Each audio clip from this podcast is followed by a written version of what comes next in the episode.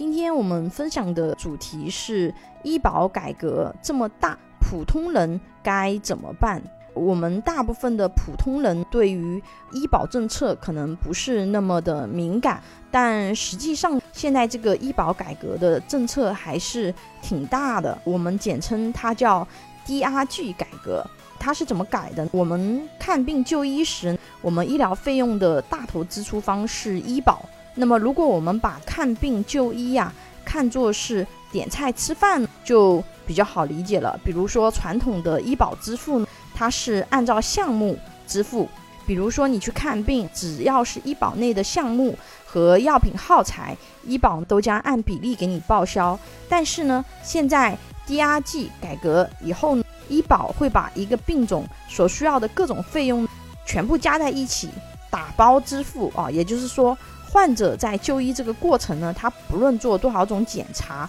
用多少药。医保向医院支付该疾病所在分组的治疗费用不变，就等于说是我医保就拿这么多钱，有点像自助餐一样。这个是打包价，而且它这个不是胡乱定价的，是以过往的出院患者的信息为基础，综合考虑了患者的主要诊断和主要的治疗方式，再结合。其年龄、并发症以及疾病的复杂程度等，将病症特征和医疗资源消耗相近的病人分为一组，以组为单位打包，确定一个打包价。好处呢，就是钱没有用完，结余部分归医院；坏处呢，是超出定价部分要由医院自行承担。医保这个改革的主要目的呢，是为了省钱，就是给医保省钱。因为我们现在国家的医保支出啊越来越高，而且随着我们未来的老龄化加剧，以后的支出还会越来越高，结存率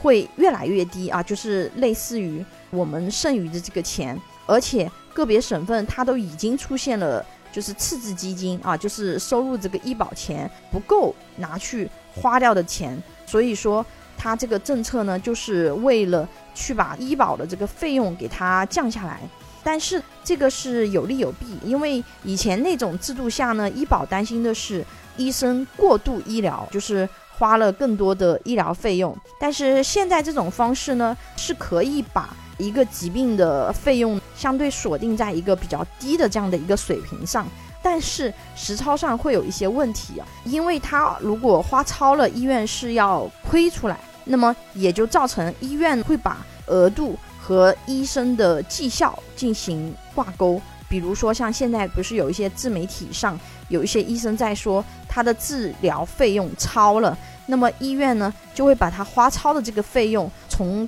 他的奖金里面去给他扣掉，结果就是科室里面很多医生可能会造成。不怎么敢去用药，不怎么敢去治疗。比如说，有一些 ICU 的医生就很生气，因为 ICU 嘛，你一住进去，它的费用就是很高的。如果按照他这样的打包支付标准，就给不到这么多钱。那医护人员又要去救人，但是呢，他又要去承担亏钱的这样的压力。那这样的话呢，可能这个 ICU 啊，包括就是说，比如说一些内科。都会有一些影响，因为内科患者他也是由于许多的并发症，会让这个医保的费用呢变得比较困难。像以前的话，你可能需要去查很多的科室来确定你这个疾病或者说你这个症状是由什么原因造成的。但是如果说他们需要去控费，可能就会去给你减少一些这方面的检查，对我们病人来说